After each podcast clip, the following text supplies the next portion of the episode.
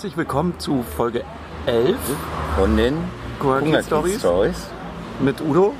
und Olli. Und wir sind heute beim letzten Teil unseres Politikerquartetts. Warum denn wir beim letzten Olli?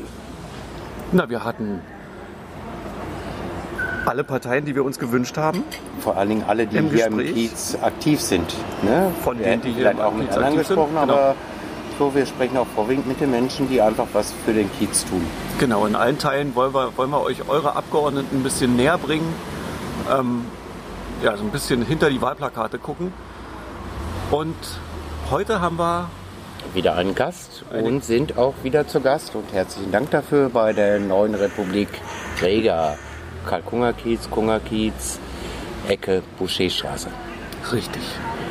Und unsere heutige Gästin ist Katrin Wahlen.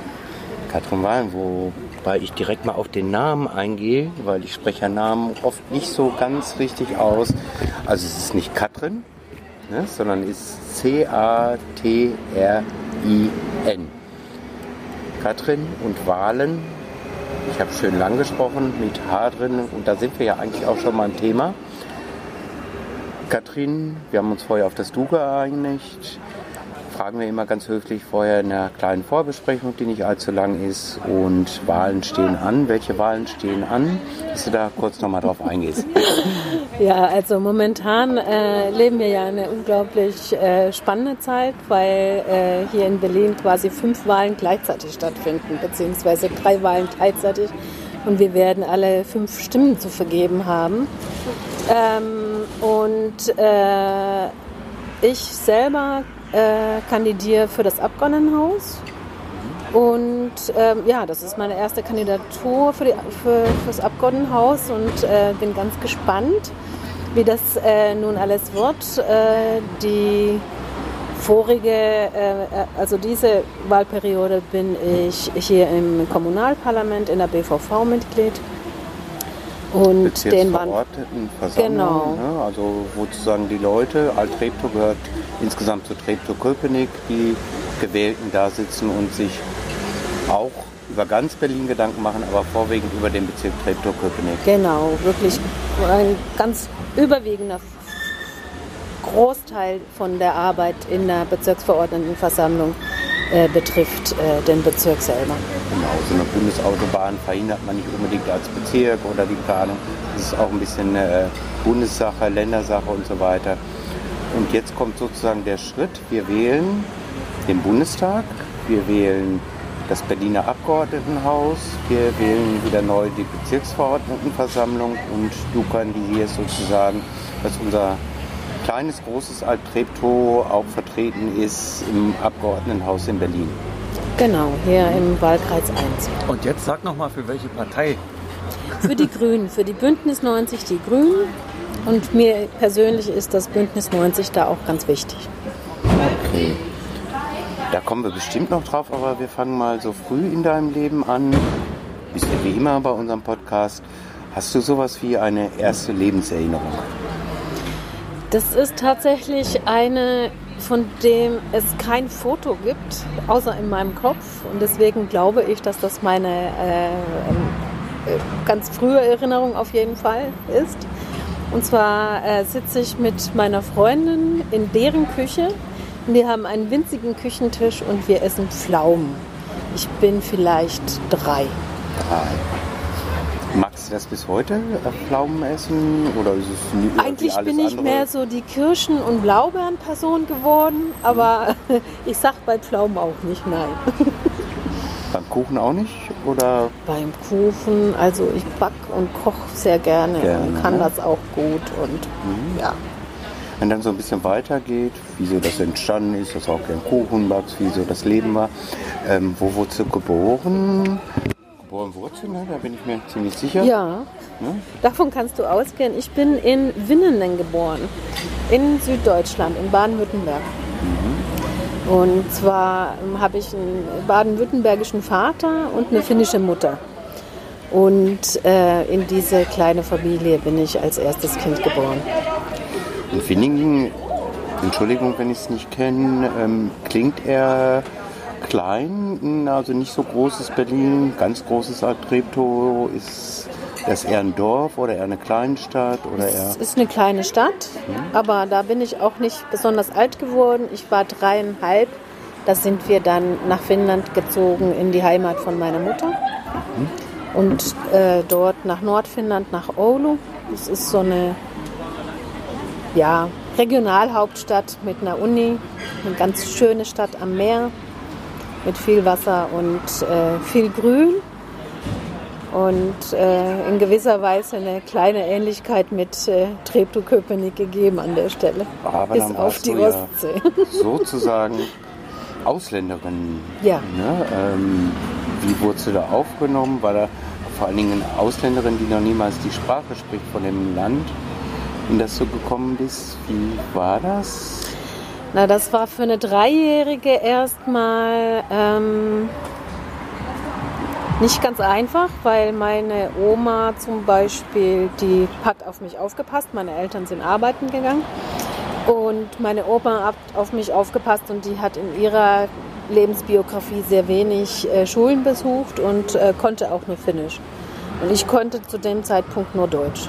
Und dann habe ich mit meiner Oma Finnisch gelernt. Mhm. Die Nachbarskinder waren ziemlich gemein ähm, aber das hat sich dann auch gegeben und ich habe, wie dreijährige Kinder so sind, schnell gelernt. Also es äh, hat vielleicht ein halbes Jahr gedauert. Dann hatte ich bis auf den finnischen rollenden R äh, das ziemlich gut drauf. Rollendes R können in Deutschland, glaube ich, nur die Bayern. Ne? Die sind die ja, einzigen, die das rollende R richtig Finnische können. ist noch ein bisschen schärfer. Ja.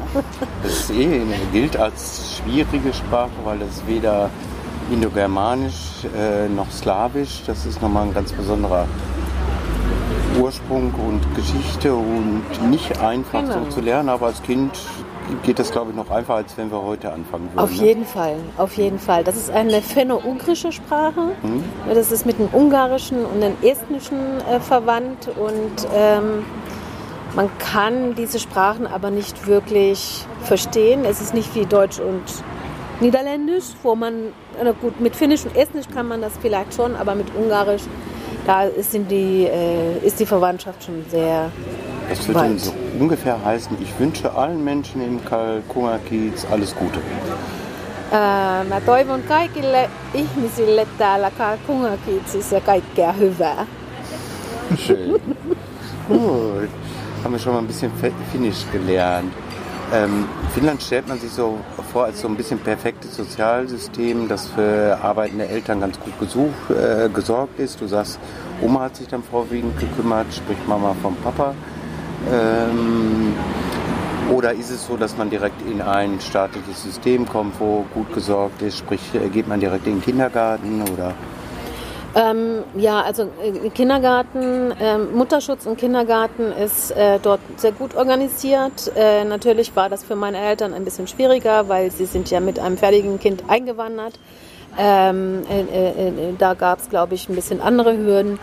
Aber so als finnische Familie, das ein Kind bekommt, da ist quasi alles geregelt. Man muss sich nichts aussuchen, man muss sich keine Hebamme aussuchen, man muss sich kein Krankenhaus aussuchen oder Geburtshaus oder so, sondern es geht so seinen Weg. Und äh, dann hat man ein Jahr Elternzeit und das kann man auch bei der Eltern aufteilen. Es ist, glaube ich, jetzt auch ähm, etwas verlängert worden. Es wird ganz gut äh, vergütet sozusagen. Also man kriegt einen äh, bestimmten Prozentsatz von seinem alten Einkommen und äh, ungefähr mit einem Jahr gehen die meisten Kinder dann in den Kindergarten. Mhm. Und dann warst du das einzige ausländische Kind da oder waren da mehrere, die kein richtiges Finnisch sprachen, die das erst so ein bisschen lernen mussten? Oder? Ähm, Im Kindergarten gab es, ähm, also ich bin dann erst mit vier in den Kindergarten gekommen oder ja, genau, vier und habe ähm, aber zu dem Zeitpunkt schon so viel Finnisch gesprochen, dass das, ähm, also ich habe keine Erinnerung daran, dass es irgendwie aufgefallen wäre oder ich Schwierigkeiten gehabt hätte deswegen. Später auf der ähm, Mittelstufe war es dann etwas anders. Da gab es äh, so einen Trupp äh, Jungs, die fanden es cool, dass ich aus Deutschland bin Das war ihre Interpretation der Sache. Ähm, aber aus äh, den falschen Gründen. Nämlich weil das äh, äh welche waren mit einem rechtsradikalen äh, Schlag und äh, die. das denkt man ja gar nicht. Deswegen mich verehrt haben. Das ja. war wirklich Vorurteile furchtbar. über andere Länder sind immer groß oder wenn man nicht selber da so die einfachen Bilder liest. Ne?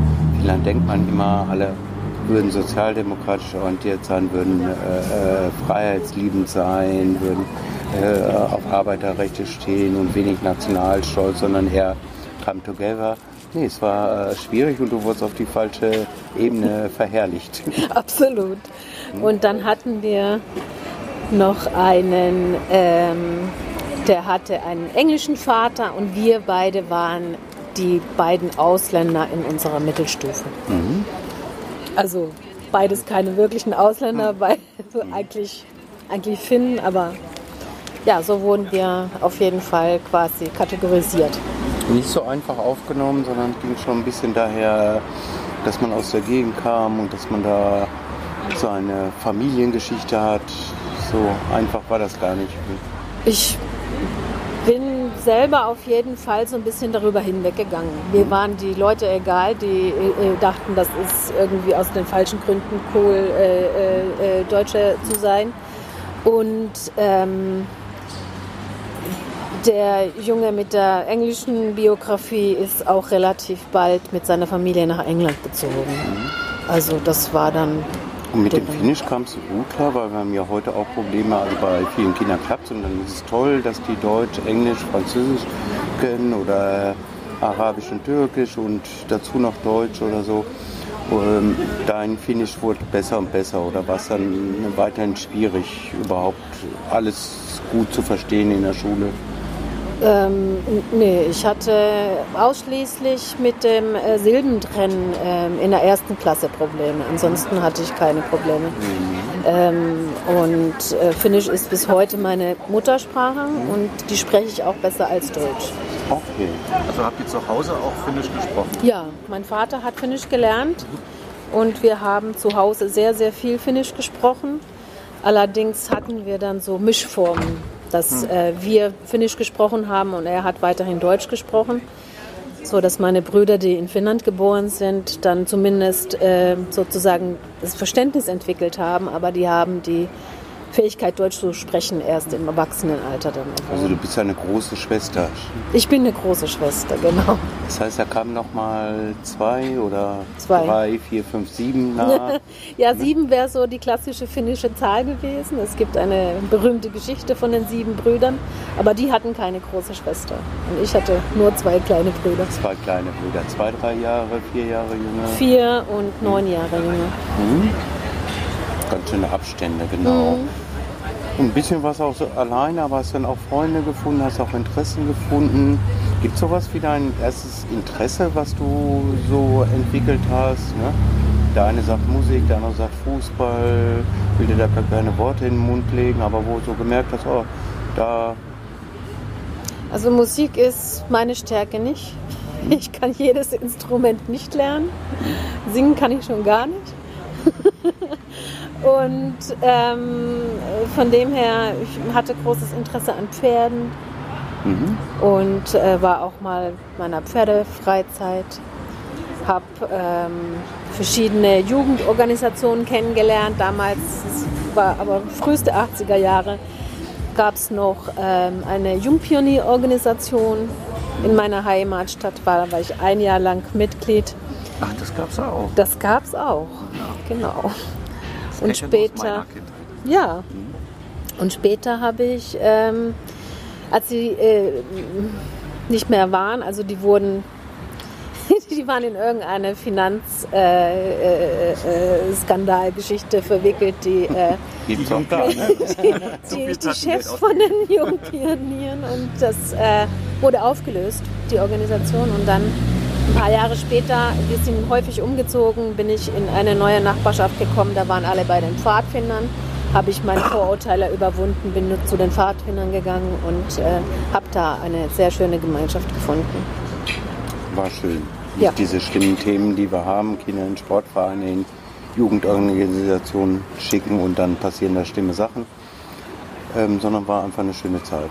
Genau, das ist ähm, eine der, also es ist die größte äh, Jugendorganisation äh, in Finnland und hat ein sehr, eine starke Verankerung in der, ähm, ja, in der zivilgesellschaftlichen Ausbildung der Menschen. Also es wird wirklich viel Freiwilligenarbeit geleistet, ähm, verschiedene Arten von Hilfestellungen bei den SeniorInnen oder bei äh, bei äh, Festen und. Äh Achso, ich dachte, die sind den ganzen Tag im Wald und müssen sich orientieren und Lagerfeuer machen. Genau, ja. und Knoten schnüren und irgendwie. Äh, äh, nee.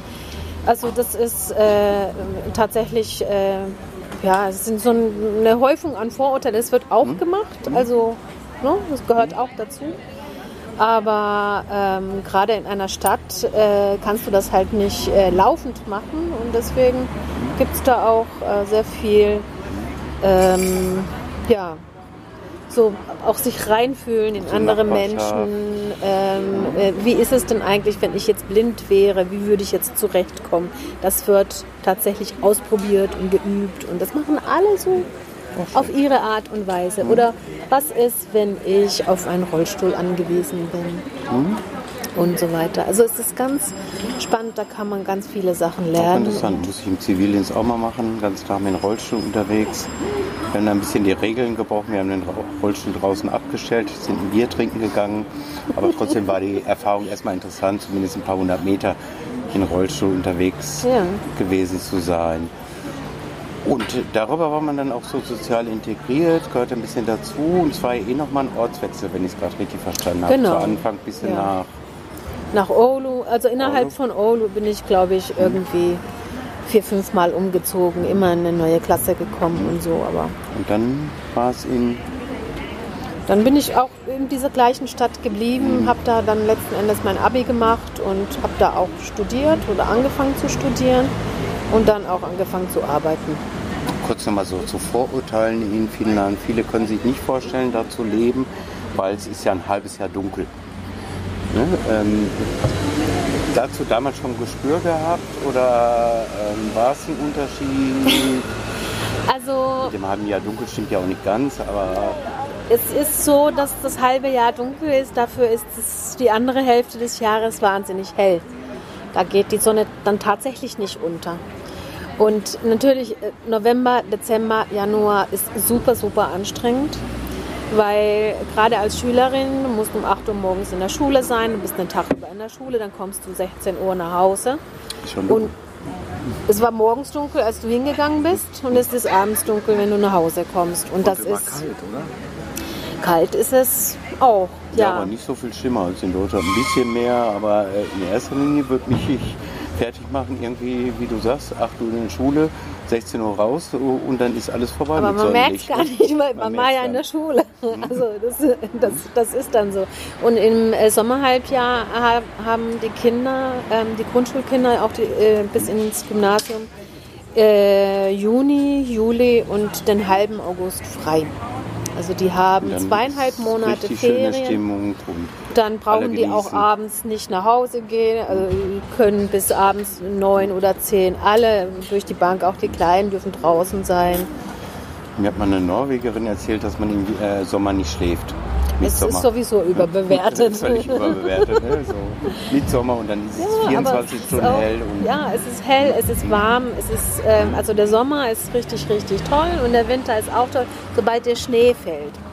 Weil dann reflektiert das kleinste bisschen Mondlicht, äh, Laternenlicht oder was auch immer man hat, äh, die Dämmerung auch, das äh, reflektiert so wahnsinnig, dass es äh, einem gar nicht mehr dunkel vorkommt. Okay, schön.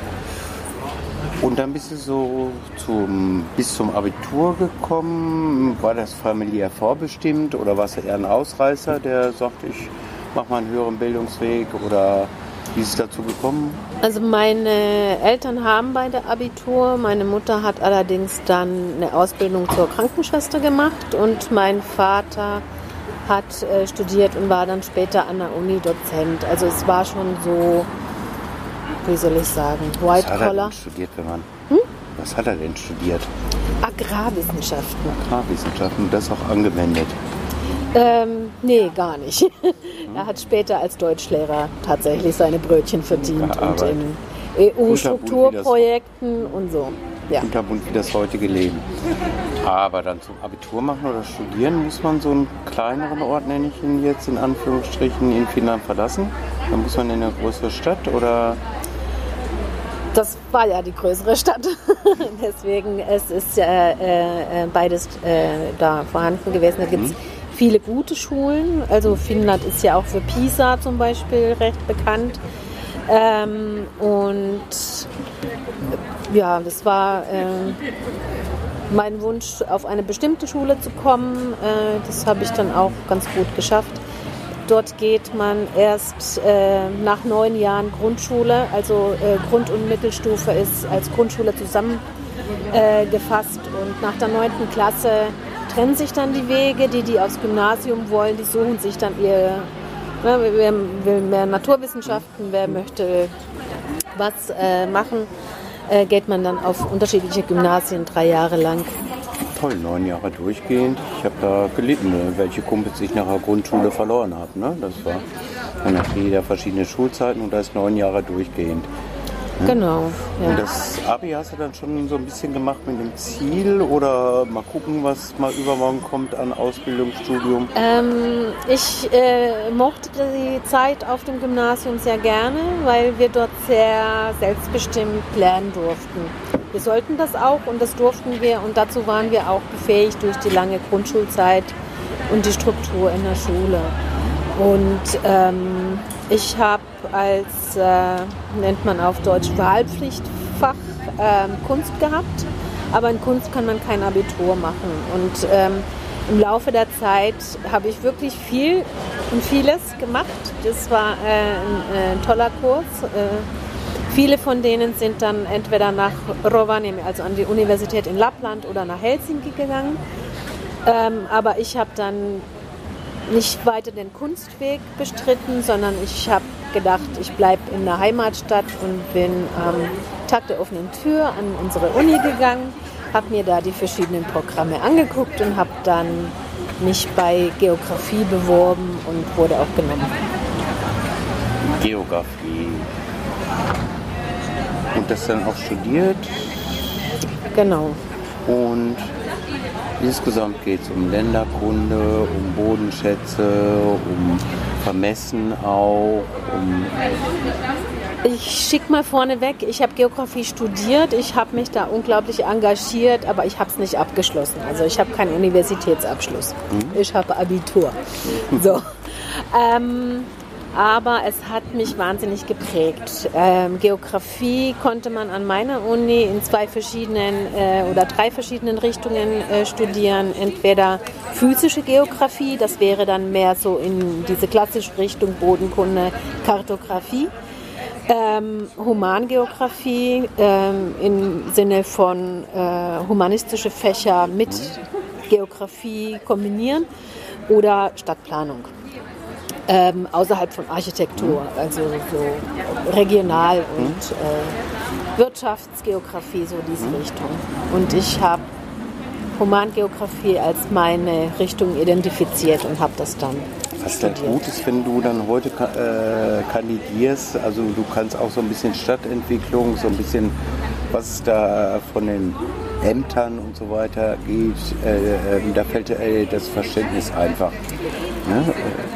Das räumliche Denken, das Denken eines Systems in, in einem Kontext, dass man sagt, eine Stadt ist ein Organismus, eine Stadt ist nicht irgendwie äh, Straßen und Häuser, mhm. sondern es ist ein System. Angeblich leben ja da auch Menschen drin in den Häusern, ne? Genau, und das äh, wissen die Humangeografen. ähm, äh, die äh, schauen sich zum Beispiel die Migrationsgeschichten der Menschen an, ähm, äh, die Bewegungsmuster oder äh, was auch immer gerade geplant werden sollte. Ähm, und da findet man ganz spannende Dinge heraus, wenn man mit dieser räumlichen Wahrnehmung da rangeht. Da warst du so ungefähr Anfang 20, ne? Wie ging das Leben dann so weiter? Ähm, ich habe mich einerseits engagiert an der Uni, also im Studentenparlament, und in verschiedenen ähm, Fachschaftsorganisationen und so weiter. Und habe dann ähm, ja, äh, wie soll ich sagen? Also das Engagement an der Uni, das war auch teilweise so ein bisschen sehr übergreifend. Wir haben zum Beispiel gesagt, wir haben keine schöne Exkursion ähm, und wollten nicht nach Norditalien, sondern haben uns dann selbstständig darum gekümmert, dass wir eine Exkursion nach Indonesien organisiert haben. Mit Gelder einwerben, Sprache lernen und so weiter hatten wir nur anderthalb Jahre Vorbereitung und waren dann drei Monate da drüben und haben uns da in Projekten engagiert. Und ähm, ja, über dieses ganze Engagement ähm, bin ich dann zu dem, äh, ich habe angefangen zu arbeiten, erstmal hier an der Uni und dann da und nachher äh, war ich ziemlich äh, eingebunden in EU-Projekte und ähm, ja, dann bin ich ähm, auch ähm, über Erasmus nach Holland gekommen, habe da ein halbes Jahr studiert, war noch ein bisschen in Helsinki, habe da dritte, dritte Weltstudien, wobei das heute eine Welt heißt. Und das ist auch richtig so äh, gemacht. Und ähm, dann gab es da so eine europäische Organisation für Geografen und äh, Geografiestudenten und da habe ich mich auch engagiert und ähm, habe dann auf einem Kongress in Portugal meinen Mann kennengelernt, der aus Hamburg kommt. Und dann war es um mich geschehen und ich wollte gucken, dass ich möglichst äh, rasch äh, irgendwie was in Deutschland finde und das ist mir dann auch gelungen. Gelungen. Aber wo? In Hamburg, in Berlin oder irgendwann Also- hat sich ja ein bisschen nach Berlin verschlagen. Ich war erst ein Jahr in Berlin, dann ein halbes Jahr in Hannover auf der Expo. In Berlin habe ich ein Volontariat im Finnland-Institut gemacht, was sowas wie das Goethe-Institut Finnlands ist. Das gibt es also in verschiedenen Ländern und das für Deutschland äh, befindet sich glücklicherweise in Berlin. Da konnte ich äh, arbeiten und äh, ich war in äh, Hannover dann auf der Expo und dann Da wart ihr schon mit deinem Mann zusammen. Genau. Es wurde mir nämlich zu Orten. teuer, nach Deutschland zu telefonieren. Da war bald ein Flugticket, auch wenn es zu damaligen Zeiten extrem teuer war, schon günstiger als meine Telefonrechnung im Monat. Das war nicht schön. Ja, man denkt immer, in Finnland verdient man so gut, aber es sind natürlich auch ganz andere Kosten. Ne? Ja, absolut.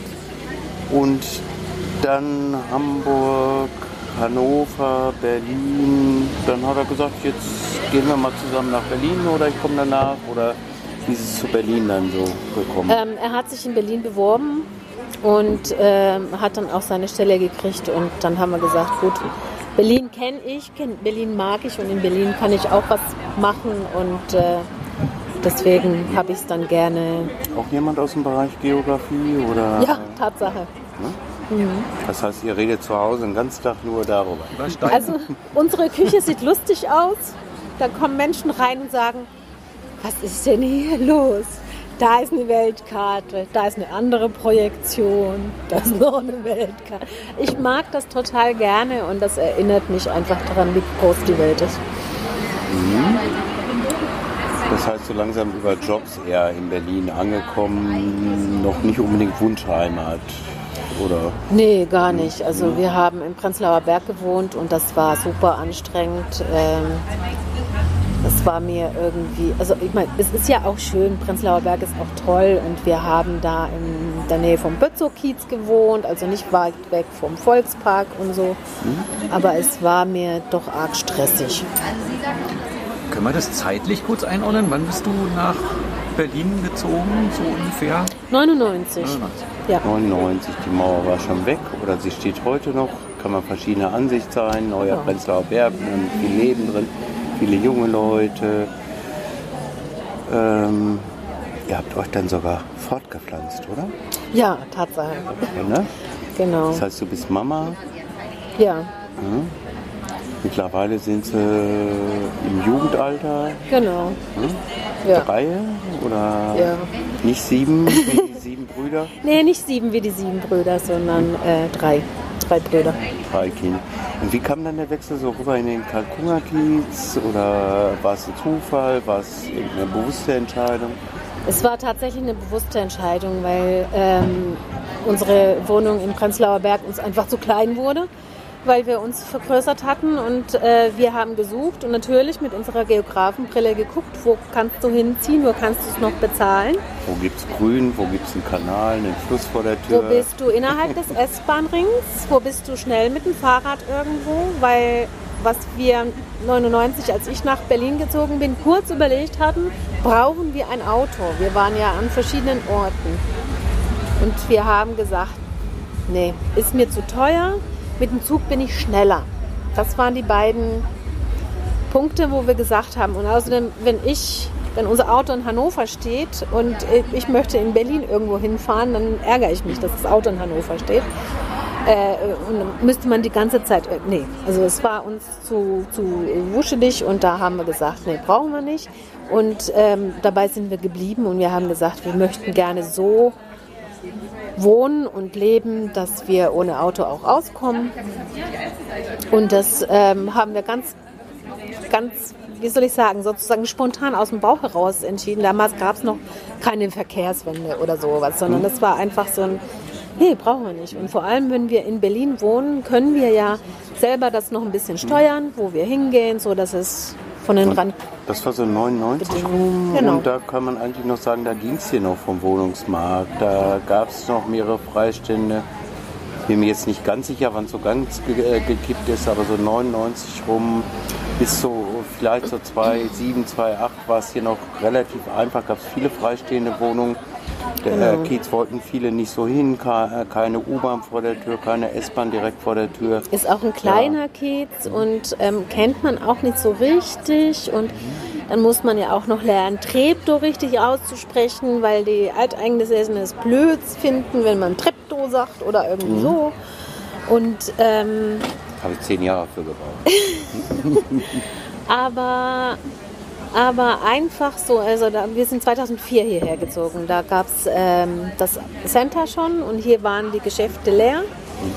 Ähm, es gab noch wenig positive Entwicklung, aber als Geografen sind wir halt mit der Entwicklung von Städten quasi bewandt und haben uns gesagt, okay, das ist jetzt die Basis und das wird sich entwickeln und hat sich ja auch. Genau, wie hat sich so entwickelt, dass du irgendwann zu den Grünen gekommen bist, für die, die du ja jetzt kandidierst? Also ich habe ähm,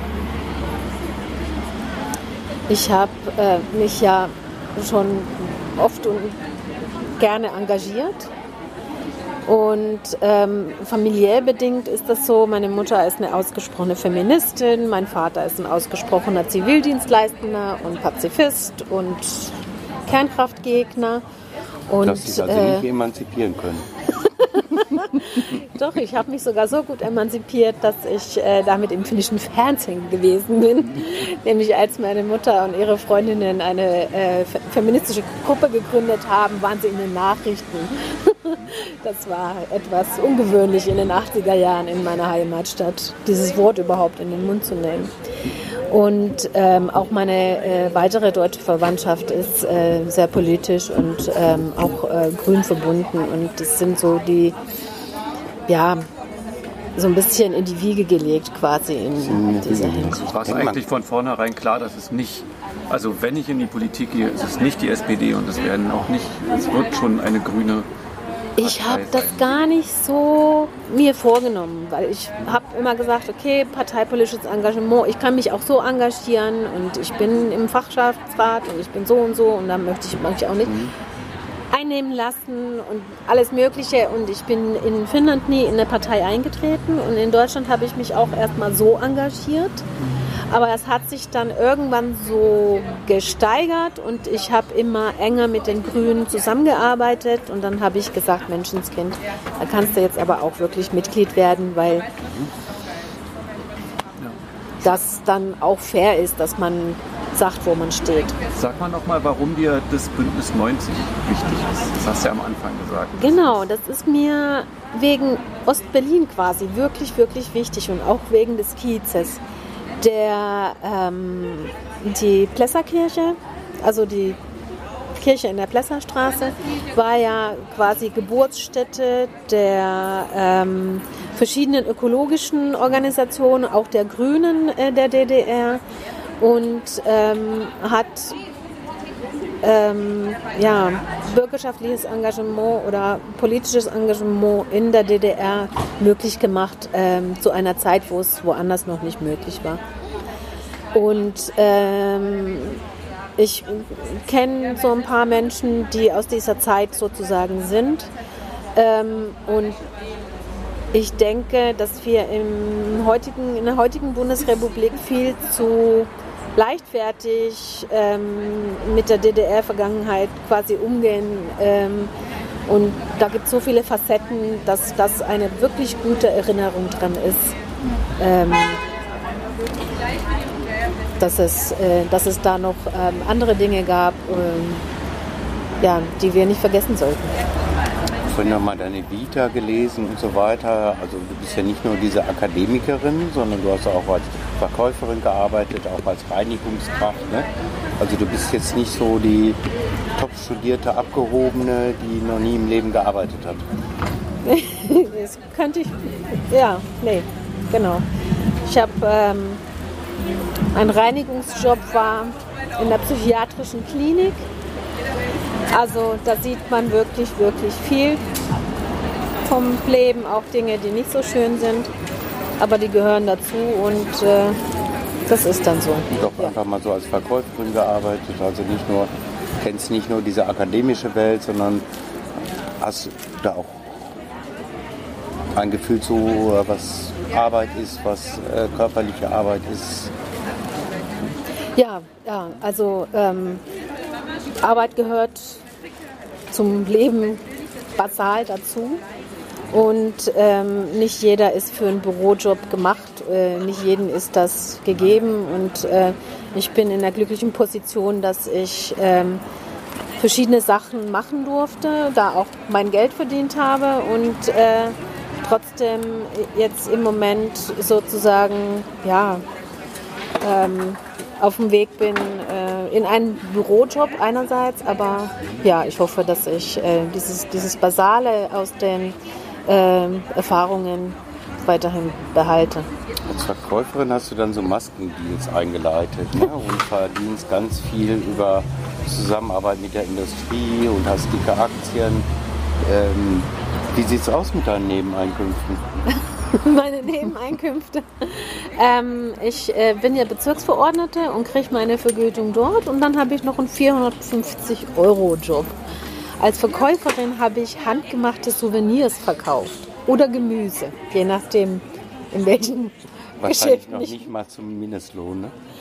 Ähm, kann ich mich gar nicht erinnern, ob es dieses Wort damals schon gab. gab ne? Ich weiß nicht, in den ganzen Bioläden, in den ganzen kleinen Verkaufsläden wurde äußerst schlecht bezahlt. Da kann man vielleicht ein bisschen über den Hartz-IV-Satz hinten drüber hinaus. Also ähm, das kann ich gar nicht sagen, aber ähm, es ist natürlich nicht viel Geld, das man in diesen Jobs verdient. Aber in erster Linie jetzt noch so den ehrenhaftesten Job der Welt, Mama, oder in erster Linie jetzt doch auch wieder berufstätig sein? Ähm, also ich habe viele Jahre äh, den äh, Mama-Job gehabt und ähm, als ich dann über die verschiedenen Eltern, ne, man ist dann Elternsprecherin hier und da und äh, dann ergibt sich da sozusagen so ein Pfad draus äh, äh, des Engagements. Ähm, habe ich dann irgendwann gesagt, ich möchte tatsächlich äh, das dann auch beruflich machen quasi. So, und in der Bezirksverordnetenversammlung bist du ja seit 2016. Mhm. Ja? Und da bist du Sprecherin, das muss ich jetzt ablesen, für Integration, Bürgerbeteiligung sowie Wirtschafts- und Kulturpolitik. Ja. Was, ähm, also für mich als politischen Laien, ich wurde dann jetzt, du bist seit 2016 drin, das sind fünf Jahre. Ähm, was kannst du denn vorweisen, was deine Handschrift trägt, so aus der Zeit? Ähm, so eine Fraktion, wir sind vier Personen, ähm, entscheidet Dinge gemeinschaftlich. Und äh, wir, dann, was eure Handschrift trägt. Genau, wir bringen verschiedene ähm, Ideen ein, wir diskutieren sie, wir spinnen sie weiter ähm, und wir kriegen natürlich auch Inputs von BürgerInnen und haben, ähm, ja, haben auch äh, grünen Input sozusagen aus anderen äh, Bezirken und so weiter. Und ähm, wir haben unglaublich viel gearbeitet, äh, zum Beispiel zu den Themen ähm, Verkehr, Verkehrsberuhigung in verschiedenen Kiezen, in konkreten Straßen, auch hier in Alt-Treptow.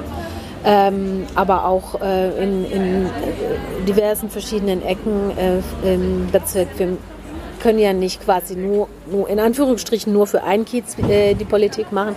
Andererseits gibt es keine Ebene, wo es äh, besser geht, dass man konkret über eine ganz bestimmte Spra Straße spricht und sagt, Leute, wir brauchen hier das, das und das.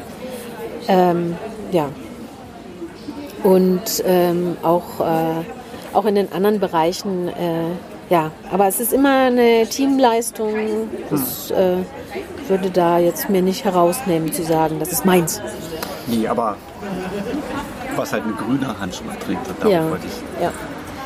Genau, also gerade in der Stadtentwicklung, in der Verkehrspolitik, äh, aber auch ähm, in der Bewirtschaftung der Mittel. Ähm, bei solchen Themen sind wir. Sind wir direkt dran. beim schönen Thema. Es hat eine Bürgerbeteiligung hier gegeben müssen wir dich gar nicht fragen, sondern insgesamt gelten die Grünen ja sehr freundlich, was Bürgerbeteiligung angeht. Gab ein bisschen wenig Stimmen, Olli, ne? ähm, haben sich nicht ganz so viele beteiligt. Aber das wurde ja nochmal verlängert. Das ist jetzt, glaube ich, abgeschlossen. Also es ist abgeschlossen. Da werden wir dann auch, die, also wir haben da ein paar Themen aufgegriffen, die wir so mit allen unseren in unserem Kandidatenquartett besprochen haben. Ähm, da war auf jeden Fall, ähm, was mich bei den Grünen interessiert ist. Ich habe mich neulich mit jemandem unterhalten, da ging es um diese Verkehrsberuhigung der Boucherstraße. Also dass das ja im Raum steht, dass, dass das eventuell passiert. Und ich habe mich mit einem mit jemandem unterhalten, der hier einen Laden hat. Der hat halt gesagt, er ist extremst dagegen. Er hat da total Angst vor. So, was ist dann mit den, mit den kleinen Läden irgendwie? Was ist mit den Lieferdiensten und so? Wie kann man denn so eine Sachen lösen? außer mit Dialog. Also klar, man kann ihn jetzt versuchen zu überreden oder. Aber ja. Ähm, also eine Verkehrsberuhigung in der Boucherstraße heißt ja noch lange nicht, dass es zum Beispiel autofrei sein müsste. So, aber auch ähm, autofreie Straßen, in denen kleine Geschäfte sind, profitieren von der Verkehrsberuhigung. Also wenn die vorher äh, Verkehr hatten, und äh, äh, dann äh, kommt da eine Fußgängerzone hin, ähm, äh, ist der Widerstand groß. Das sind Beispiele aus Wien, wo Stadtplaner ähm, äh, das gemacht haben, weil irgendjemand sie darum gebeten hatte. Dann haben sie da eine Fußgängerzone geplant, dann gab es Probleme mit den Gewerbetreibenden und äh, circa zwei, drei Jahre später kommen die Gewerbetreibenden relativ so klein mit Hut und sagen zum Stadtplaner, könnten wir es erweitern? weil wir möchten es gerne auch da haben. Ja, vielleicht so, so ein bisschen Bergmannstraße auch, Bangelstraße. Also es ist so, die Autos kaufen nicht ein. Das sind die Menschen. Und wenn die Menschen zu Fuß unterwegs sind, dann gehen Sie eher mal in ein kleines Geschäft, als dass, wenn Sie mit dem Auto von einem anderen Kiez angefahren kommen, müssen einen Parkplatz suchen, finden hier keins, weil die Parkplatzsituation ist extrem angespannt und fahren dann vielleicht doch irgendwie ins A10 oder so. Also es ist einfach nur, ähm, ja, die, die äh, zu Fuß unterwegs sind, die haben es einfacher in so ein kleines Geschäft einzubiegen und da ihren Einkauf zu machen kommt auch zu Verkettungen von äh, Einkäufen. Also dass man erst in ein Geschäft geht und dann noch ins andere und so weiter. Also es ist ganz spannend, sich das mal anzuschauen. Dazu gibt es auch ähm, Untersuchungen, jede Menge und ähm, ja klar, mit Dialog, mit gemeinschaftlichem Entscheiden ist immer die einzige Möglichkeit eigentlich kleine Werbung für Altrepto. Wir haben hier so ganz süße Schmuckgeschäft, Diana, Sphinx Art, Taubenblau, sudanesischen Imbiss, vegetarische Restaurants, Restaurants mit Fleisch. Es ist wieder ein bisschen Leben eingezogen in diese ganzen kleinen Läden. Hoffen wir natürlich, dass sich das auch so weiterentwickelt. Olli, die könnt ihr auch alle ähm, am Ende August beim Baumscheibenfest. Am 21. Am 21. 21. August, genau. Da ist hier richtig was los im Kiez und nicht für nur Rubel Trubel, sondern auch kleine Läden, die sich vorstellen und die, wo man einfach mal vorbeischauen kann, wo man sich vorher vielleicht noch nicht reingetraut hat. Ne? Ja, viele offene Fragen äh, waren von den Kiezbewohnern. Äh, sichere, interessiert dich wahrscheinlich auch als Mama und den Papa, sichere Schulwege. Ähm, wie man das verhindern kann, dass hier, hier und woanders Lotsen überfahren werden, Schülerlotsen. Ähm, was sind deine Anliegen so für den Kiez? Was würdest du sagen, sollte, müsste sich hier verändern? Wofür will ich mich einsetzen? Also für die sicheren Schulwege und Kita-Wege, ähm, das war quasi mein Einstieg in die äh, Bezirkspolitik das, äh, und auch ähm, in, die, in die Elterngremien ähm, im Bezirk. Das weitere Thema, was mich äh, früh sehr stark beschäftigt hat, was, wo wir jetzt relativ guten Weg gegangen sind, ist die Schulsozialarbeit in der Boucher-Schule.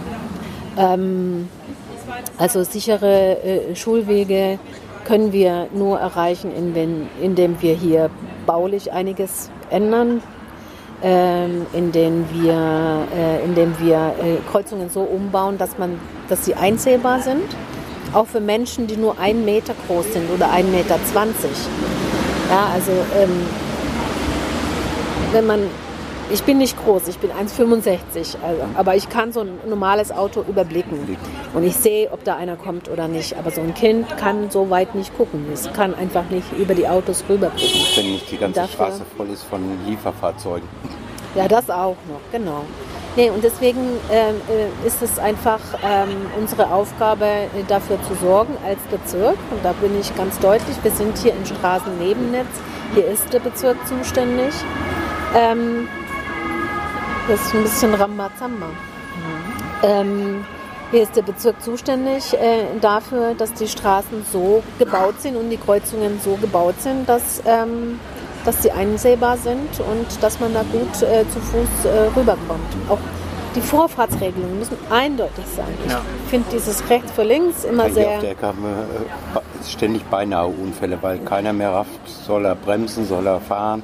Ja. Hm? Genau. Und ähm, es gibt so ähm, ein paar Knackpunkte, zum Beispiel Elsenstraße, Ecke Kalkunger Straße, das finde ich ganz schlimm. Ähm, das ist allerdings eine übergeordnete Straße und da muss dann die Stadt aktiv werden. Das, Sprich äh, du. Du bist ja dann, wenn es gut läuft, in der genau. Abgeordnetenkammer, ne? Ja. Ja. Und dann wirst du mal sagen, guckt euch mal diese Kreuzung an. Ja. Anderes Verkehrsthema oder was zum Verkehr gehört, ist, ist ähm, was die Leute so laut der, deren Aussagen nervt, ist zum Beispiel zu viel Verkehr, zu viele Autos. Ähm, das gibt ja die Idee des Kiezblocks. Und meines Wissens ist ja da, da die Idee, dass man die Autos rauslagert aus dem, aus dem Kiez, oder? Also die Kiezblocks gibt es in verschiedenen Ausprägungen. Ähm, in den Superblocks in Barcelona ist das so. In der Berliner Variante ist das nicht ganz so, sondern in der Berliner Variante vom Kiezblock wird eben ähm, mit Einbahnstraßenregelungen und mit äh, ein paar strategisch gesetzten Diagonalsperren, wie das so schön heißt, oder Mo Modalsplits. Also es gibt großartige Fachwörter für so einen Finnisch? Gut Deutsch heißt das Poller. ja, okay. Und auf Finnisch äh, weiß ich nicht, wahrscheinlich Schneehaufen oder so. das Tanne. hilft da immer sehr. Tanne ist auch gut. Ähm, ja, dass man an bestimmten Stellen ähm, nicht durchfahren kann, sondern dass man ähm, quasi wieder dahin geleitet wird, wo man hergekommen ist. Ähm, und äh, wenn man das sparsam einsetzt und mit der Einbahnregelung äh, äh, ähm, äh,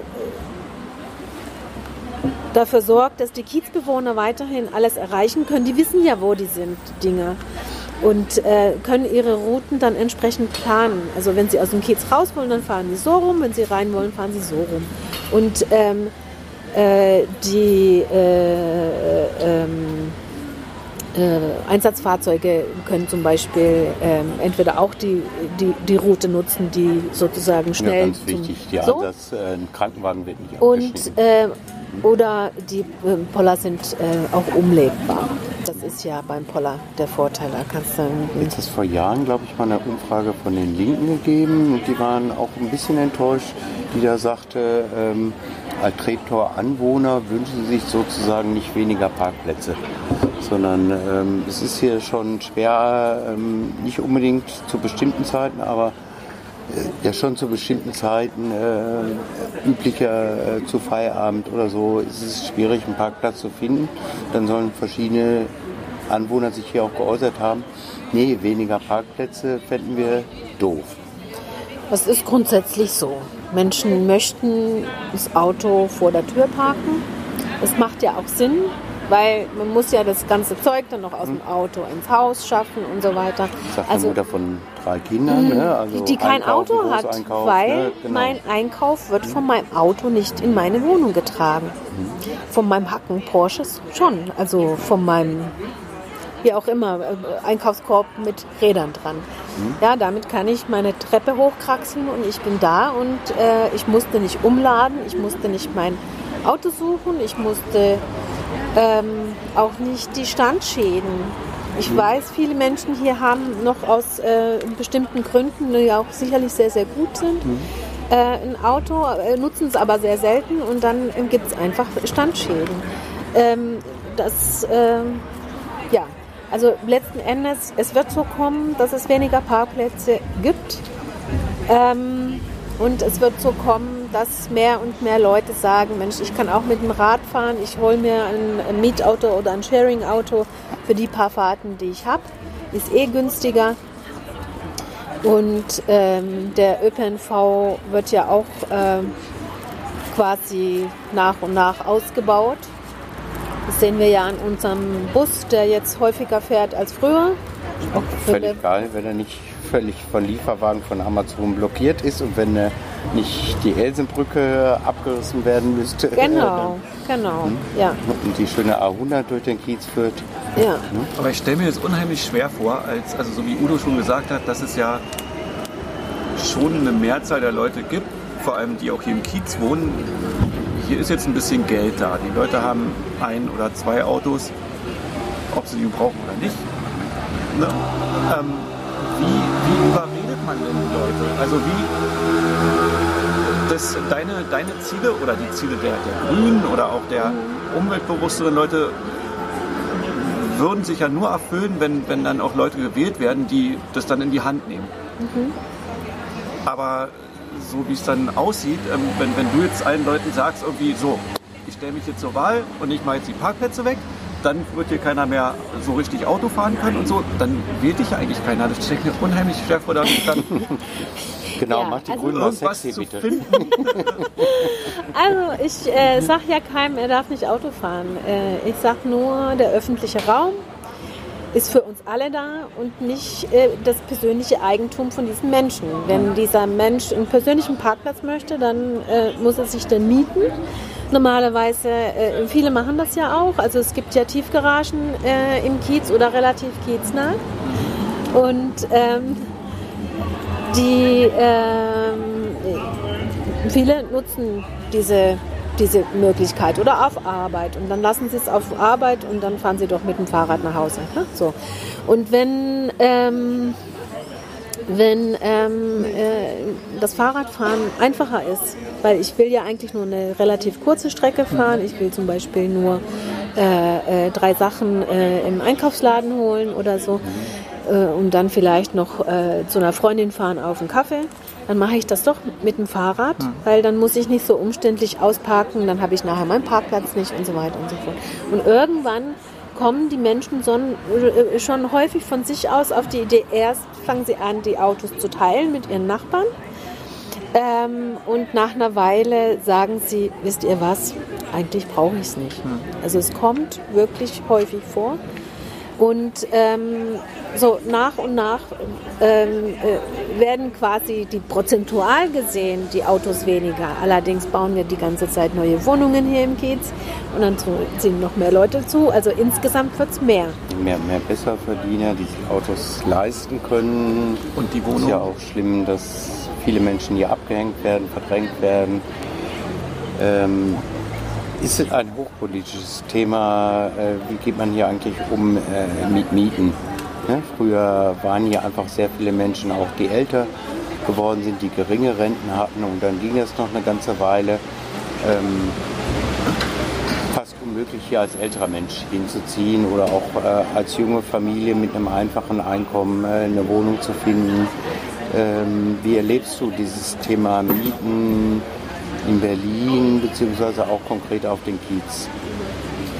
Also es ist ziemlich dramatisch äh, in, in ganz Berlin.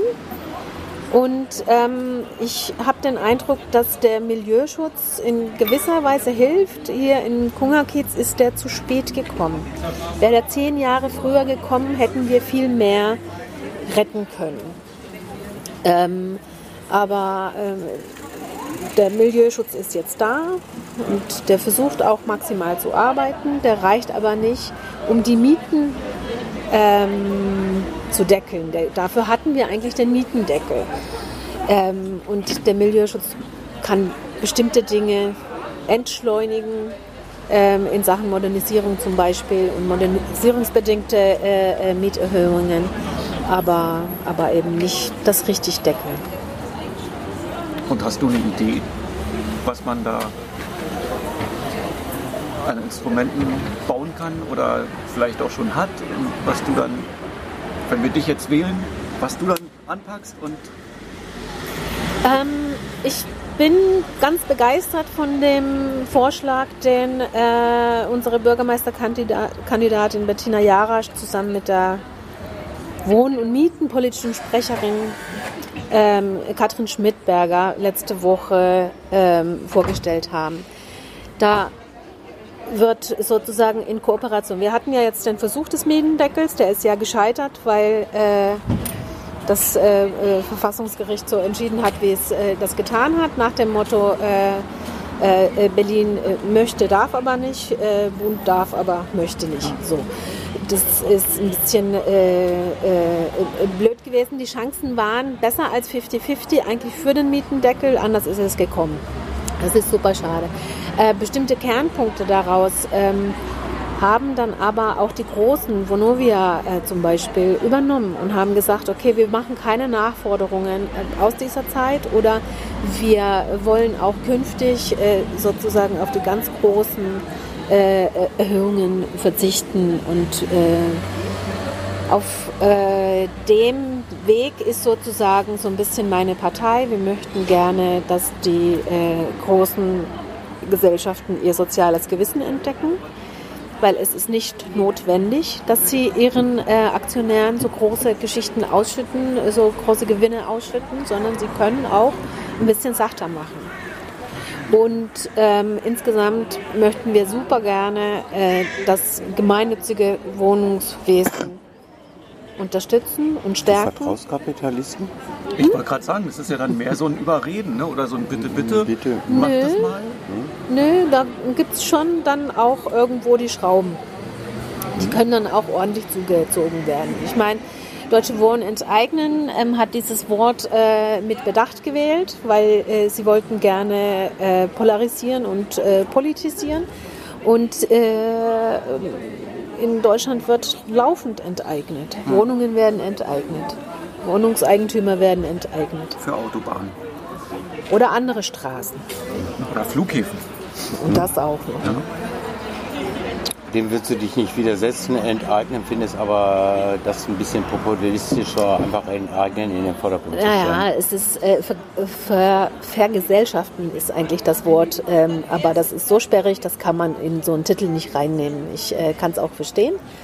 Und äh, das ist ein Instrument, äh, äh, das würde ich genauso wie beim Milieuschutz, äh, äh, das äh, Vorkaufsrecht, ähm, das müssen wir als Druckmittel haben.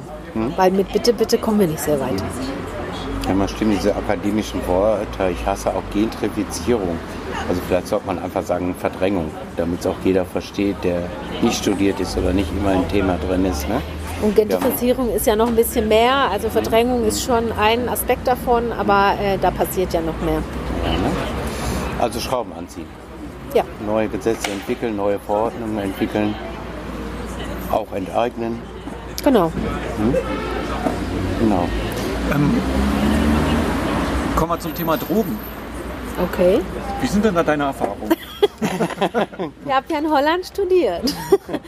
Also ich habe mich schon sehr früh mit dem Thema beschäftigt und ähm, fand es sehr, sehr spannend, weil da ähm, zu meiner Zeit, Mitte der 90er Jahre, die Debatte lief. Also Coffeeshops waren schon eingeführt, äh, äh, das lief alles so und da gab es dann die Debatte äh, mit den harten Drogen, wie man das regeln möchte. Und äh, da gab es starke Stimmen, die gesagt haben, wir wollen die harten Drogen wie so Apothekenware oder äh, äh, Da ähnliches kriegt man ja auch die härtesten Sachen her.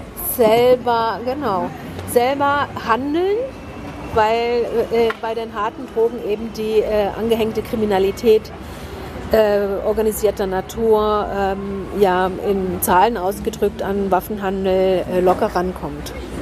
Und das, äh, ja, so, mit solchen Debatten habe ich mich schon lange beschäftigt. Gut, und jetzt haben wir ja hier die Debatte mit dem Bahndamm, ähm, was auch ein Punkt bei der Zukunftswerkstatt war, dass sich manche Leute da wirklich nicht mehr lang trauen oder ihre Kinder auch abends nicht mehr lang schicken und dass das wirklich ein Drogen-Hotspot, also zumindest ein Drogenverkaufs-Hotspot geworden ist, der in jedem Lonely Planet wahrscheinlich steht. drin steht. Ähm, was sind denn da deine, deine Visionen, was da passieren könnte? Oder muss da was passieren? Da muss auf jeden Fall was passieren. Da müssen viele Dinge quasi gleichzeitig passieren. Da müssen wir eine andere Bundesregierung wählen, Nummer eins, weil wir brauchen eine andere Drogenpolitik. Wir brauchen eine Drogenpolitik, die auf Prävention setzt, die das Gras legalisiert und die harten Drogen aus dem Geschäft holt. Zumindest ähm, lohnt sich das, gegen die harten Drogen ganz anders vorzugehen. Ähm, und wir müssen die Konsumenten, die abhängigen Menschen ähm, entkriminalisieren. Die müssen ganz vernünftig ihre ähm, Substitution oder auch ihre Therapien bekommen. Das ist einfach eine Krankheit, die können wir nicht als, es ist eine persönliche Wahl oder es ist irgendein Luxus oder was auch immer. Das, äh, Nicht selber schuld, sondern Das äh, auch es gibt noch, Hilfe genau. und es gibt den Stoff auch legal zu bekommen oder einen anderen Stoff über sagen wir, Fachärzte, über Apotheken, so in dem Sinne. Ja, also dass die Sucht bekämpft wird und nicht die Menschen. Und bei den Dealern ist es eben ähnlich. Ich äh, kann nicht erkennen, dass ein Mensch illegal sein kann. Es kann sein, dass ein Mensch keine Papiere hat, dass er vielleicht kein Recht hat, in Deutschland zu leben, aber das heißt noch lange nicht, dass er illegal ist und dass er deswegen irgendwie kein Existenzrecht hat. Das finde ich auch eine ganz schlimme Wortwahl. Das ist furchtbar. Ja, das ist gar nicht gut. Und ähm, da ähm, ist uns hier in Berlin auch viele Jahre lang ähm, diverses äh, schlecht bis gar nicht gelungen. Ähm, für unseren Bahndamm bin vor, was ist das jetzt, 17, 18 Jahren hier in den Kiez gezogen. Da war der Bahndamm schon so, wie er jetzt ist, sozusagen optisch. Ähm, allerdings war er noch schlechter gepflegt und ähm, er war äh, ein Angstraum. Ähm, und ein Nachbar Der Görli mit schon einem. immer. Es gibt ja, Ja, absolut. Berichte äh, von Schlägereien, Vergewaltigungen in Görli, solange es den Görli gibt. Ne? Ja, Aber es äh, sind dort Menschen mit einem ganz schlechten Rechtsstatus, die mancher äh, häufig ganz okay, aber äh, häufig auch so ein bisschen aggressiv, äh, sexuell übergriffig sind, die nicht so einen festen Status haben, ob sie bleiben dürfen, sondern eher die Tendenz ist, dass sie gehen müssen. Äh, wie sieht da die Lösung aus, sowie für die Menschen als auch für die Anwohner? Also das muss man tatsächlich gemeinsam betrachten und ich glaube nicht, dass wir das mit zum Beispiel, wir das ein paar Mal hier erlebt haben, durch Kahlschlag im Unterholz bekämpfen können, weil mit den Grün, Grünpflegemitteln können wir das Drogenproblem Berlins nicht lösen. Wir müssen natürlich das Grün pflegen. Wir müssen den Menschen auch eine Perspektive äh, äh, bieten, aber wir können das nicht, solange wir davon ausgehen, dass sie illegale sind und äh, sie überhaupt kein Einkommen haben, dass sie überhaupt kein Dach über dem Kopf haben. Ähm, die, äh, äh, diese Menschen werden äh, da auch äh, reingedrängt. Ähm, da es ein ganz großes Problem, das muss man auf jeden Fall sozusagen als Bundesrepublik einmal angehen. Und konkret für den Girlie, finde ich, äh, muss man auch mit, äh, mit Sozialarbeit und mit, äh, ja, mit polizeilichen Mitteln, mit regelmäßigen Kontrollen mit Hunden zum Beispiel kann man äh, nachhaltig was erreichen, ähm, vorgehen. Und aus dem Bahndamm wird dann eine Fahrradautobahn, weil du ja von den Grünen bist. Und dann Fahrradautobahn heißt ja Durchschnittsgeschwindigkeit 25. Ich kann mich da als Fußgänger nicht mehr blicken lassen, sondern geht da eine Fahrradautobahn oder wie stellst du dir vor, dass man in Berlin auch mehr und mehr fördern möchte, dass man sich Langstrecke mit dem Fahrrad bewegen kann ähm, oder zumindest längere Strecke, eventuell sogar mit Elektrofahrrädern und so weiter, was zu einer anderen Geschwindigkeit führt. Ähm, wie siehst du da Lösungen, dass es gut ist, wenn man längere Wege auch mit Fahrrädern zurücklegen kann, aber gleichzeitig auch es immer Probleme gibt mit Autofahrern bzw. auch mit Fußgängern? Also ich möchte diese Verkehrsformen voneinander trennen. Ich möchte, dass der Bahndamm für den Fußgängern und Spaziergängern und Joggern und Hundeausläufern und Kindern äh, äh überlassen wird. Ähm, weil eine richtige Fahrradschnellverbindung braucht viel Platz. Genau, das ist in dem Pro-Weg drei Meter oder so. Also man ist mindestens genau. so auf sechs Metern. Und äh, wir kennen alle die Brücken, hm? ähm, die sind schmaler. Hm? Ja, diesen Platz haben wir dort einfach baulich nicht. Hm? Und es wäre unglaublich teuer, diese Brücken äh, äh, derart instand zu setzen. Und dann müsste man ja noch für die Fußgänger quasi eine eigene Spur haben, wo die dann auch kreuzen können und runter können und so. Ich finde nicht, ich finde, das ist sehr, sehr konfliktträchtig und das möchte ich, äh, das möchte ich voneinander äh, getrennt wissen. Die Fahrräder, gerade wenn sie schneller fahren, gerade wenn sie elektrisch sind, ähm, äh, gehören auf die Fahrbahn, äh, wo sonst die Autos und Mofas fahren und das ist ganz klar. Mhm. Nochmal zur Fahrbahn. Wir haben ja dann die, die Autobahn jetzt vor der Tür. Oh ja. Bald. Ähm, da gibt es ja dann auch Ideen, so von Rückbau bis ähm, Weiterbau, dass es nicht hier stoppt unbedingt. Wie ist denn da deine Position? Also mit der Autobahn habe ich mich tatsächlich das erste Mal ungefähr 2004 beschäftigt, sobald ich hierher gezogen war, beziehungsweise sogar einen Ticken früher, weil ähm, ich von den Plänen wusste und ich fand sie schon damals nicht gut. Ähm, und äh, wir als Grüne haben eine Koalition mit der SPD platzen lassen, beziehungsweise sind die nicht eingegangen, weil wir das nicht wollten. Und ich bin nach wie vor gegen diese Autobahn. Ich sehe jetzt nicht, dass wir sie abbauen, aber ich kann mir gut vorstellen, dass wir die anders entwickeln, als im Sinne des äh, Autobahnbauers äh, äh, das normalerweise wäre. Äh, die äh, ja, Deckelung wäre eine Möglichkeit. Ich äh, fände das aber super teuer. Ähm, und ähm, denke, wenn wir die ähm, ja auch diese Sch äh, äh Schnellverbindung äh, so denken, können wir da ähm, was reißen. Aber ähm, Weiterbau ist auch keine Lösung weil der Weiterbau noch mehr Autos in den Kiezen äh, äh, bedeuten würde. Und wenn wir ähm, so ein bisschen die Zeitschiene uns anschauen, dann äh, würde so ein Prozess äh, zum Weiterbau äh, bis Ostkreuz und äh, darüber hinaus etwa in den 2040ern fertig werden. Wo wir dann mit den Autos fliegen, elektrisch. äh, wo wir auf jeden Fall klimaneutral sein wollen. ja, wir ja. wollen ja eigentlich 2035 spätestens klimaneutral wollen sein. müssen? Äh, äh, müssen? müssen, ganz dringend. Beides ja. eigentlich. Ja. ja. Sonst liegt Berlin am Meer und da bräuchten wir auch nochmal neue genau. Verkehrskonzepte. Und das schöne Geld wäre auch dahin, wenn wir da weiterbauen würden. Die äh, Kosten äh, liegen im Augenblick äh, bei 700 Millionen. In dem Moment äh, äh, 170.000 Mark, äh, Euro der Quadratmeter, äh, der Meter. wir Also wenn wir das in Kiez gesteckt in- hätten, in- dann könnten wir in- hier auf goldenen Straßen rumlaufen. Genau. Ne? Wir landen mit dem jetzigen Abschnitt äh, bei 700 Millionen und die Schätzkosten für, die, für den neuen Abschnitt sind auch 700. Aber das ist mit einem Tunnel und aufgeständert, direkt nach dem Pu- Tunnel. Ja, und dann würde das sozusagen nach dem Tunnel in den zweiten Stock fahren, die Autobahn, und würde dann im zweiten Stock auf Stelzen geführt werden. Das ist so ein irre Gedanke. Ja, und es wird mindestens doppelt so teuer, also zweimal sieben. Äh, 100 Millionen. Es ist, es ist was einfach vielleicht auch irre, an anderer irre. Sch- Stelle fehlt. Ne? Ähm, was fehlt? Als letzten Punkt haben wir hier noch viel los heute hier. Ja. Als letzten Punkt haben wir noch ähm, das Kulturhaus in der Boucherstraße.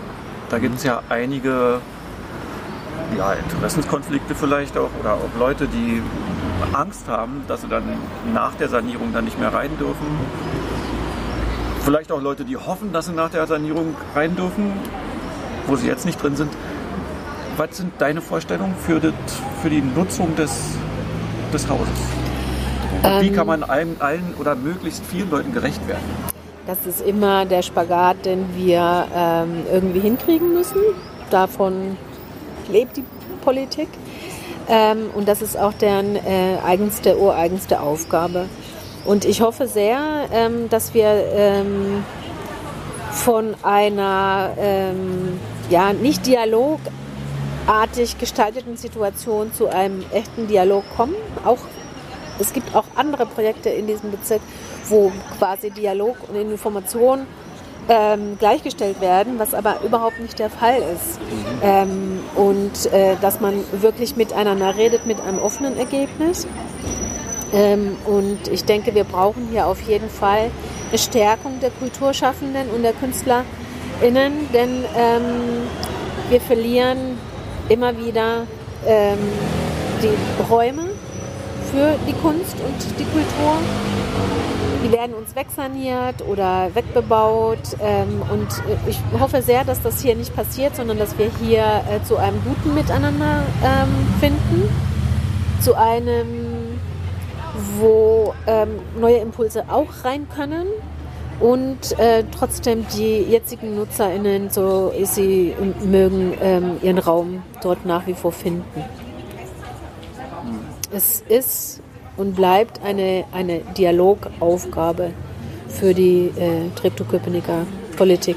Sehr spannend. Vor diesen Gesprächen hatten wir drei Männer, die waren so ganz klar. Und so und so mache ich das. Und dann muss derjenige auch leben, dass er sich woanders Räume sucht oder in der Zwischennutzung ein Langzeitkonzept änderst. Du siehst eher so ein bisschen so auch moderieren und gucken irgendwie, was ist für alle möglich, wie schaffe ich so wie das, ich nenne es jetzt mal alteingesessen, Kabowatzi bleiben kann, aber auch die Künstlerin, die länger drin ist, gleichzeitig aber auch es Interessen gibt, wie kann, kann man das und das nochmal gestalten im Sinne von Bürgerhaus, Bürgerhaus im Sinne von Lernen oder Jugend und so weiter, äh, Feminismus und äh, gibt einfach viele Interessen und nur wenig Räume. Ne?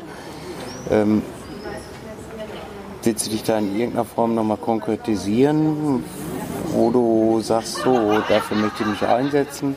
Also ich meine, der Impuls zur Sanierung ist ja auch äh, zu, in, gewisser Weise Zusammenarbeit äh, mit den NutzerInnen entstanden. Und es wäre jetzt wirklich selten dämlich, äh, die dann nach der Sanierung ähm, ähm, auszusperren. Ich bitte meinen Vermieter, was in meiner Wohnung zu reparieren und hinterher sagt er, gut, und dafür darfst du ausziehen. Genau, und, äh, äh, und wegbleiben. Das, äh, das äh, ziemt sich nicht, das geht einfach nicht. Ähm, und äh, ich bin ähm, erfreut, dass die KünstlerInnen sich da jetzt organisiert haben. Und ähm, ich äh, hoffe sehr, dass wir ähm, im Bezirksamt im Kulturbereich vielleicht auch ähm, einen Wechsel erleben, so dass äh, dann in der neuen äh, Wahlperiode dort auch ähm, vielleicht eine grüne Person sitzt, die äh, ähnlich wie ich und viele, viele ähm, aus meiner Partei eben das so sehen, dass die Menschen, die in den Häusern leben und arbeiten, einfach eine echte Mitsprache brauchen. Echte Mitsprache und was du möchtest, du darfst schon mal langsam überlegen, wir werden dich ja noch auf ein Wahlversprechen festlegen, was du dann sozusagen in fünf Jahren ist richtig, ne? Fünf Jahren eingehalten haben musst oder das und das tun musst im Kiez, ne? Da rege ich schon mal an. Wir kommen gleich mal so auf die nächsten fünf Jahre für die Welt, Berlin, Kungerkiez und für dich selber, was du dich da wünschst.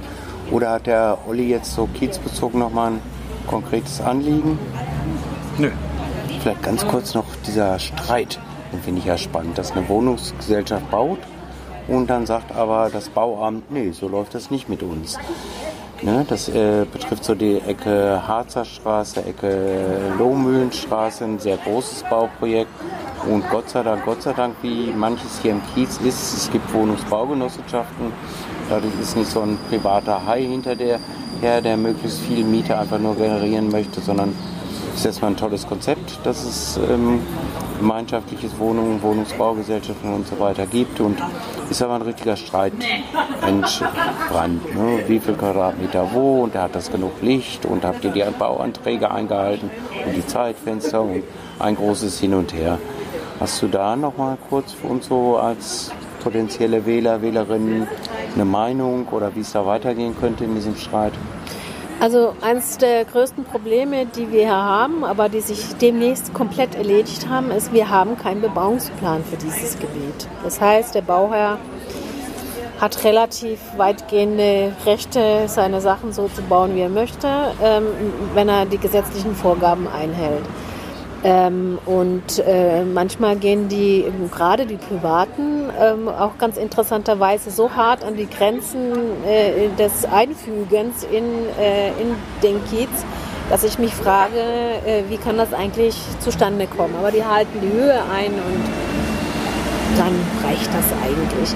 Und in diesem Fall ähm, hat das Bezirksamt auch sehr merkwürdige Bezugspunkte gesetzt ähm, und hat zum Beispiel nicht die neu gebauten privaten Häuser als Bezugspunkt genommen, sondern die 30er Jahre Bauten, äh, die, die Plattenbauten, äh, die äh, da in einer unmittelbaren Umgebung stehen. Da gibt es aber auch ein Gründerzeithaus und da äh, in der Nähe gibt es eben auch ähm, Sachen mit Staffelgeschossen und so weiter und so fort war eine sehr, sehr traurige Geschichte, ähm, dass da äh, dann mit dem Bezirksamt der ähm, äh, die DPF sich so überworfen hat.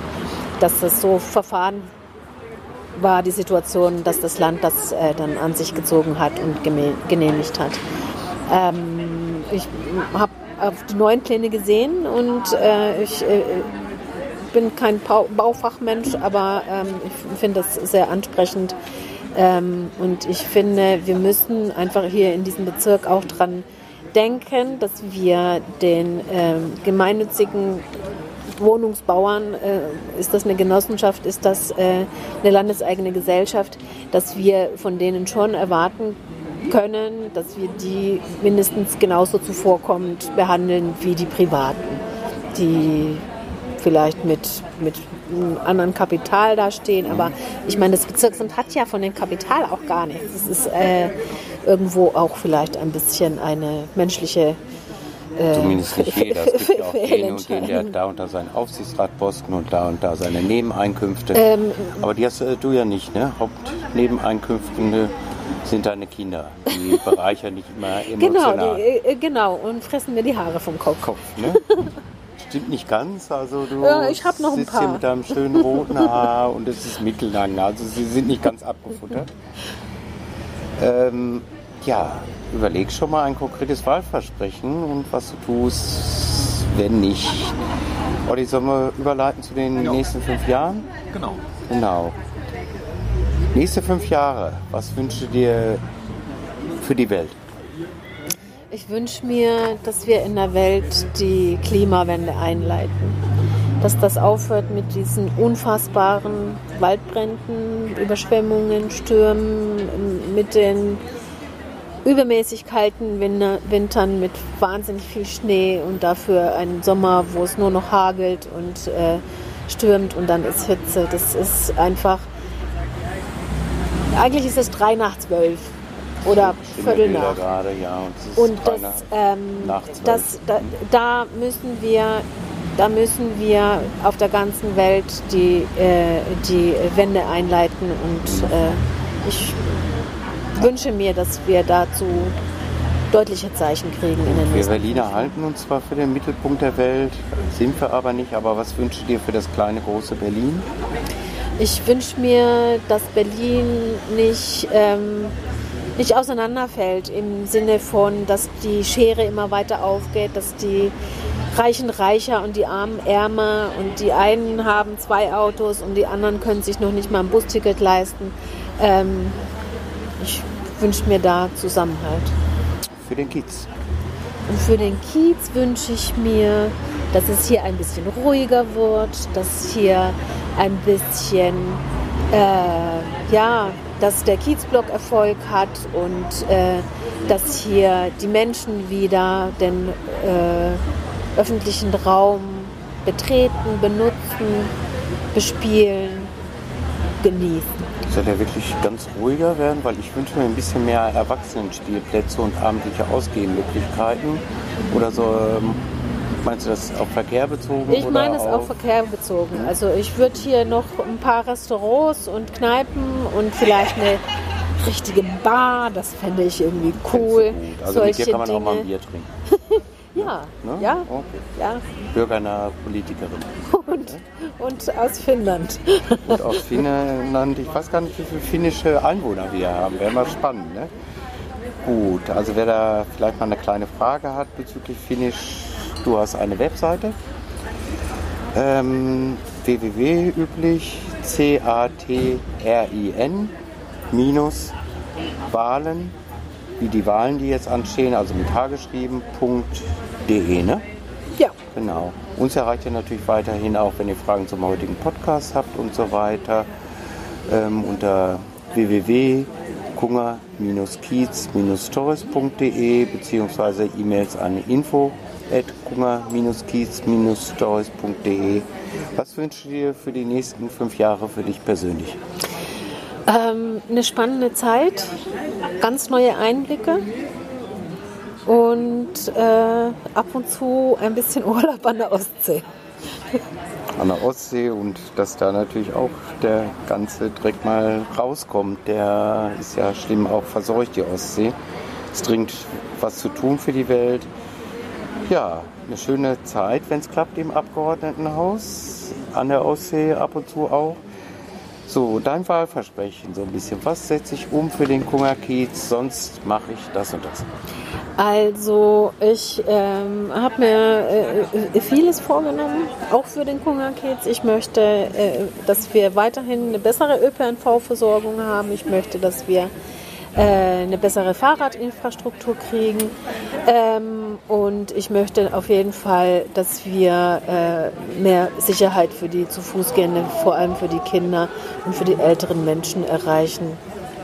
Das, das sind meine Ziele.